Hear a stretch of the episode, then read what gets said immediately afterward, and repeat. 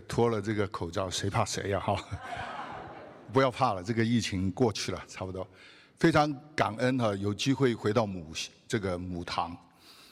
呃，开蒂，我跟开蒂那个时候最深的印象，他是很直的，而且他的事工呢是很 push 的。这是我第一个来到教会。我是八八年来美国，呃，九三年来到这个教会。我虽然在波士顿那边受洗。但是真正服侍是来到这个教会，第一次来的时候，然后呢就，呃，若真打电话到我们家，那个时候是保姆接了，他说有一个叫若真的人，我说是男的女的，他说是男的声音，呵 呵他礼拜天要来接你到教会去，啊，来到这边又有一个试音，有很多齐芳，好多都是女人名字，开开地给我的印象是。他是第一批开了那个一一的 training，对，人人步道。然后呢，那个是十周的非常不间断的这种呃严格的，礼拜六很早七点钟就要开始课程，然后去每个礼拜要很多个晚上要去带领那些啊探访。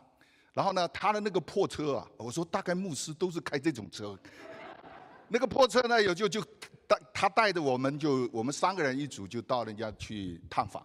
我记得印象很深的是一个在 Westboro 一个那个那个一个年纪比较大的人进了他家以后呢，他就跟我们见面，他就讲我是北大的哲学教授，所以说所以呢，你今天晚上来跟我讲的这些东西啊，要讲的有水准才行，你不要胡说八道。结果呢，我就看了，我我这脸色就已经非常哇，这么凶的人。但是我看到开地在那笑笑啊，然后就开始那天是安排我讲，就跟他们讲了半天。最后呢，这个老老人不知道后来怎么样，可能不信吧。另外一个我要分享的就是，那个时候我到教会来，大陆来的背景的人很少，然后呢，这个很快呢就被这个洛真给逮住我。他骗我去教主日学，我说华人福音堂很有技巧。他说：“哎，这个慕道班呢，他带。他说，呃，下个礼拜你能不能顶我一节课？是什么题目？他说你自己去选。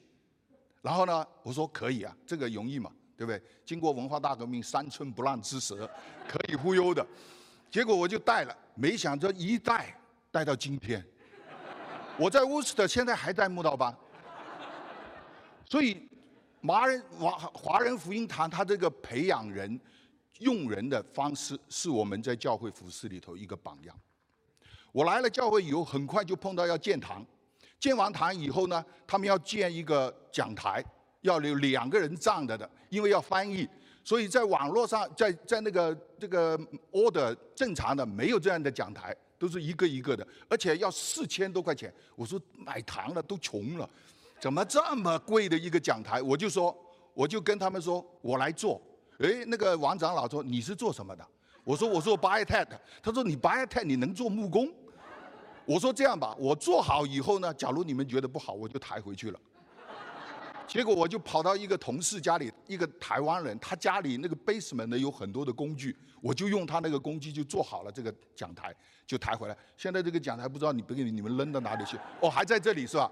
所以那个讲台呢，结果呢，这个十字架的这个绒布包的这个，我曾经讲过这个故事。后来到我们屋子的建堂的时候，买了那个大那个那个坛以后，我们也要建一个呃，搞一个这样的讲台。结果我就很苦闷，找不到一个合适的这个绒布去包那个前面的十字架，找了半天，然后杨嘉玲呢就说：“哎，你等等。”他就跑到那个皮箱里头找了一块布出来，但是是剪成两半的。不够长，这块布就是二十年前的时候母堂的那一块布，包完以后剩下的，我不知道他留下来。所以今天你到乌斯的去看我们那个讲台是断了一截的，但是我我贴的很细，你看不出来。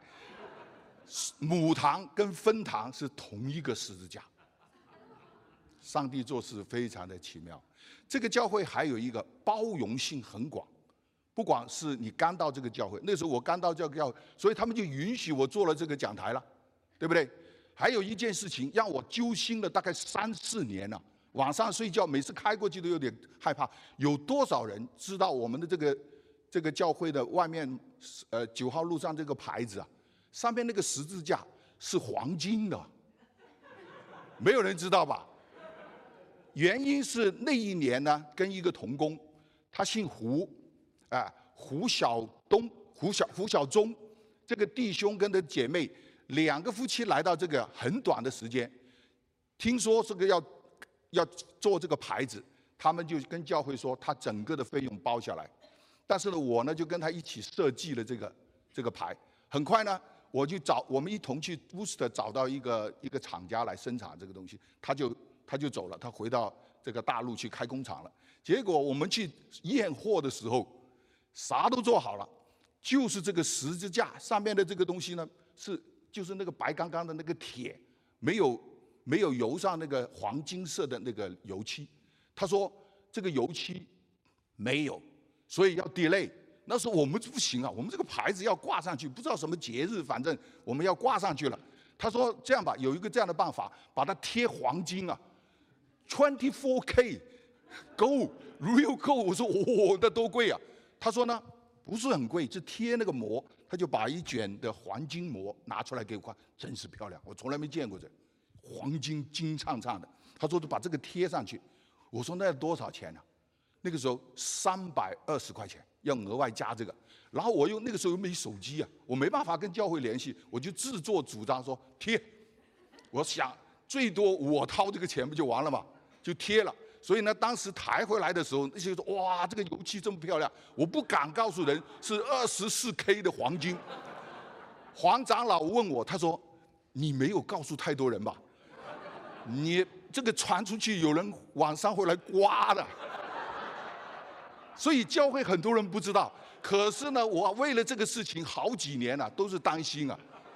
所以那个时候还有徐礼强知道这个事情，他说你千万不要去跟别人讲。